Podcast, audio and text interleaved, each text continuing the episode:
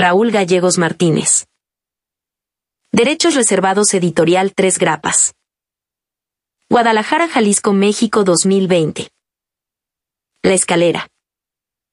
Era un oso que subió por una escalera.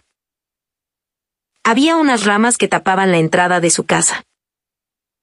Cada año, se descuadraba el árbol, crecían sus ramas sin control, y se cargaban de hojas verdes que reverdecían en la primavera. El árbol sombreaba su casa, tras la puesta del sol y la refrescaba. Anochecía y el árbol, la tierra y las estrellas lo acompañaban como una postal, en lo claro y en lo oscuro, de la paciencia de la noche. Pues bien, te seguiré contando lo que sucedió en la cronología de este cuento. Un día el oso en cuestión, decidió podar el árbol sin esperar la ayuda de un jardinero. Todo iba bien, pero en la última gestión. Había una rama que se encontraba en la copa del árbol, de tal manera que se veía mal. No entonaba. Se veía crispado. Mal peinado. Así que al oso se le hizo fácil. Llegar al último escalón de la escalera.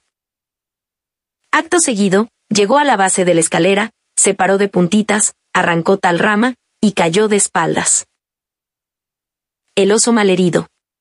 Tirado en el piso. No abrió sus ojitos.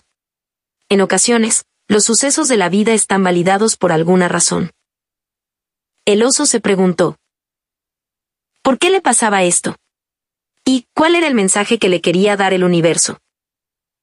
Cuando abrió sus ojos encontró la razón. Había muchos que lo querían ayudar. Osos que él, ni siquiera conocía se dio cuenta que no estaba solo. Que nunca deberíamos de estarlo, pues al arraigarse un dejo de esperanza en el corazón, estaríamos llenos, completos, listos para recibir el amor del servicio de los demás para crecer en nuestro beneficio. Que debería recibir la ayuda. Que no pasaba nada malo, si se dejaba ayudar, sin comprometer su dignidad. Que era muy orgulloso, y que había perdido mucho tiempo en ese estado omnipresente al suponer que no necesitamos ayuda de nadie. Si alguien te quiere ayudar lo hará sin recibir nada a cambio, su dignidad siempre tiene que estar por encima de cualquier favor, su valía como persona no tiene que tener ningún precio. Estoy de acuerdo que seamos agradecidos. Pero de eso a que se aprovechen de usted por un favor hay mucha diferencia. Su dignidad como persona es más importante. Todo esto tiene una razón, todo, absolutamente todo le pertenece a Dios, nosotros distribuimos sus riquezas.